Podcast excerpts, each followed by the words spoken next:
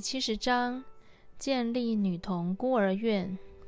从一八七八年开始，斯布真越来越容易感到疲惫，事工多，长期不得休息。他写道：“我的体力耗竭，只能为现有的施工带导，无力开拓新的河场。但是，当我在街上看到一些没有人照顾的女童，哭站街头或四处游荡，我的心情更加沉重。我好期待我们能够照顾这些孩子，成为上帝的孩子。”好多人劝斯布真要休息，他写道。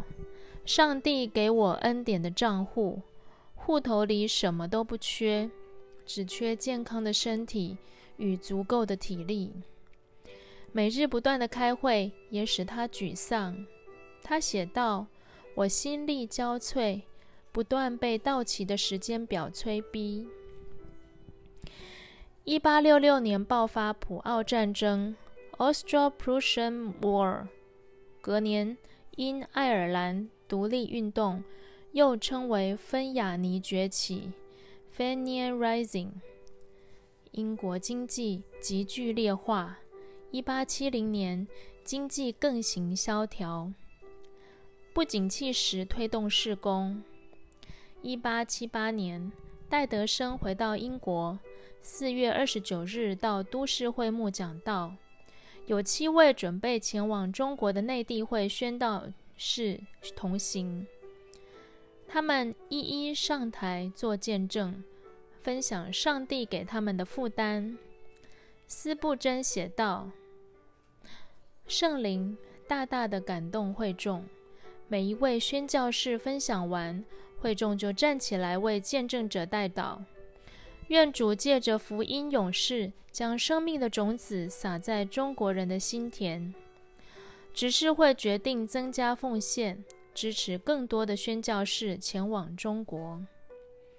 一八七九年六月十九日，斯布真收到西利亚的 Hilliard 女士五十英镑的奉献，期待都市会幕成立女童孤儿院 （Girl Orphanage）。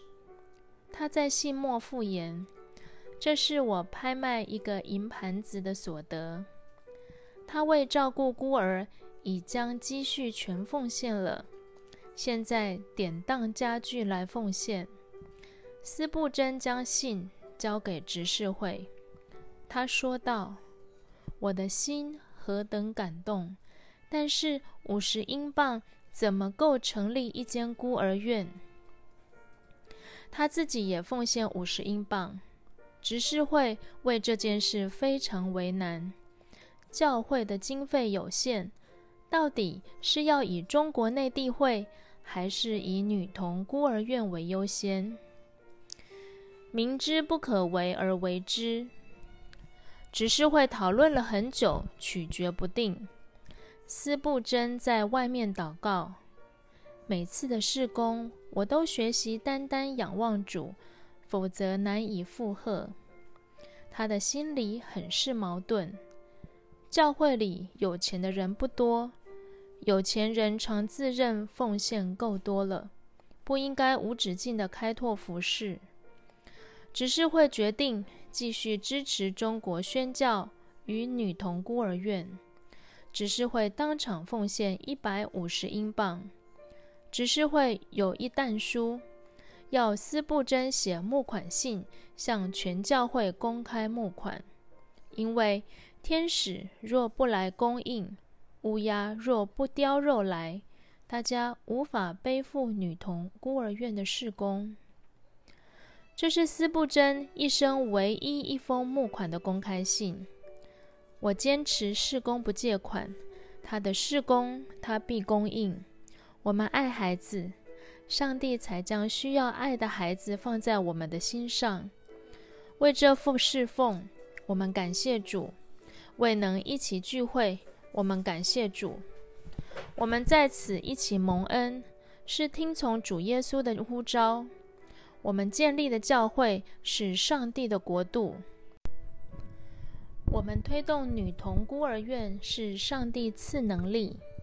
我们各样的服饰是主居首位，我们所求所想是主的荣耀，我们所行是关心人永恒的福祉。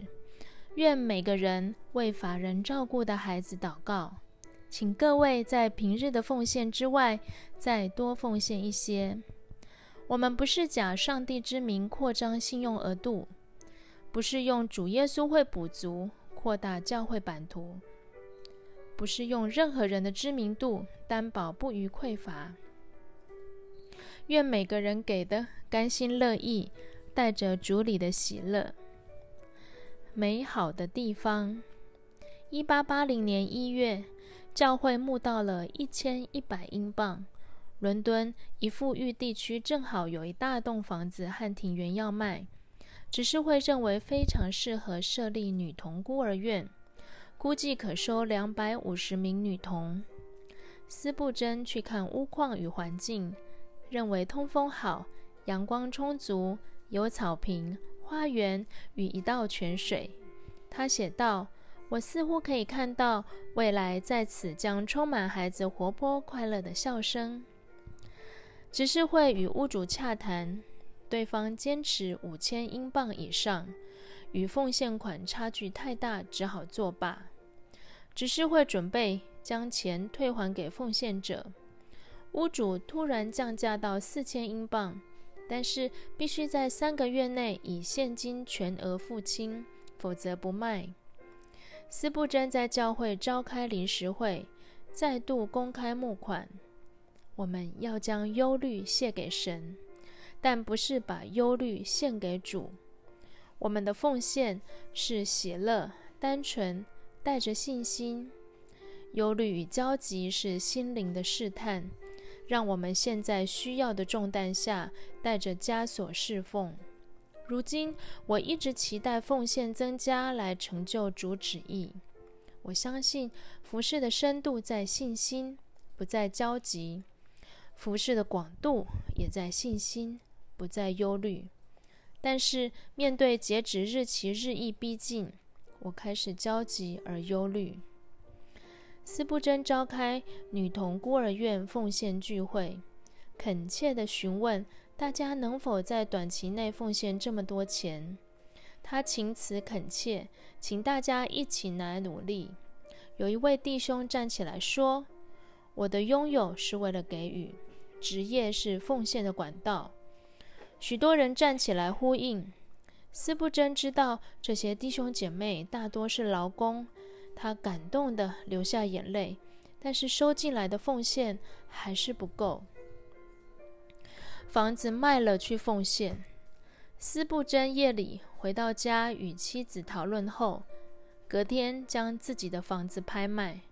房子卖了，他们租房子住，钱还是不够。斯布真决定卖掉他的马车。这件事传到苏格兰、威尔斯、爱尔兰等地，引起广泛的注意。斯布真如果把马车卖了，可能就不会来讲道了。外地的奉献开始涌入，这种反应完全超乎斯布真的预料。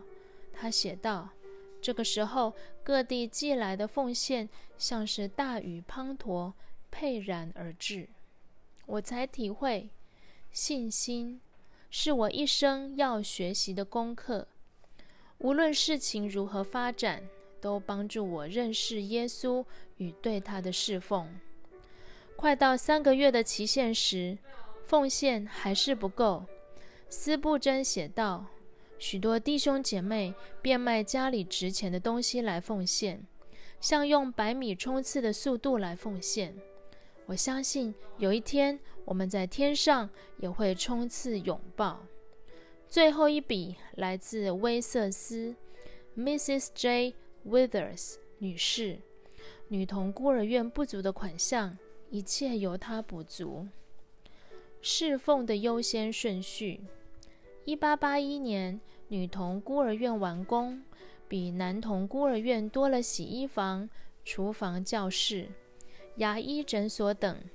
年底，政府验收通过，一八八二年正式招收女童孤儿。斯布真写道：“我一生的侍奉，优先是教会、孤儿院、神学院。孤儿在世上贫穷，应该在福音上富足。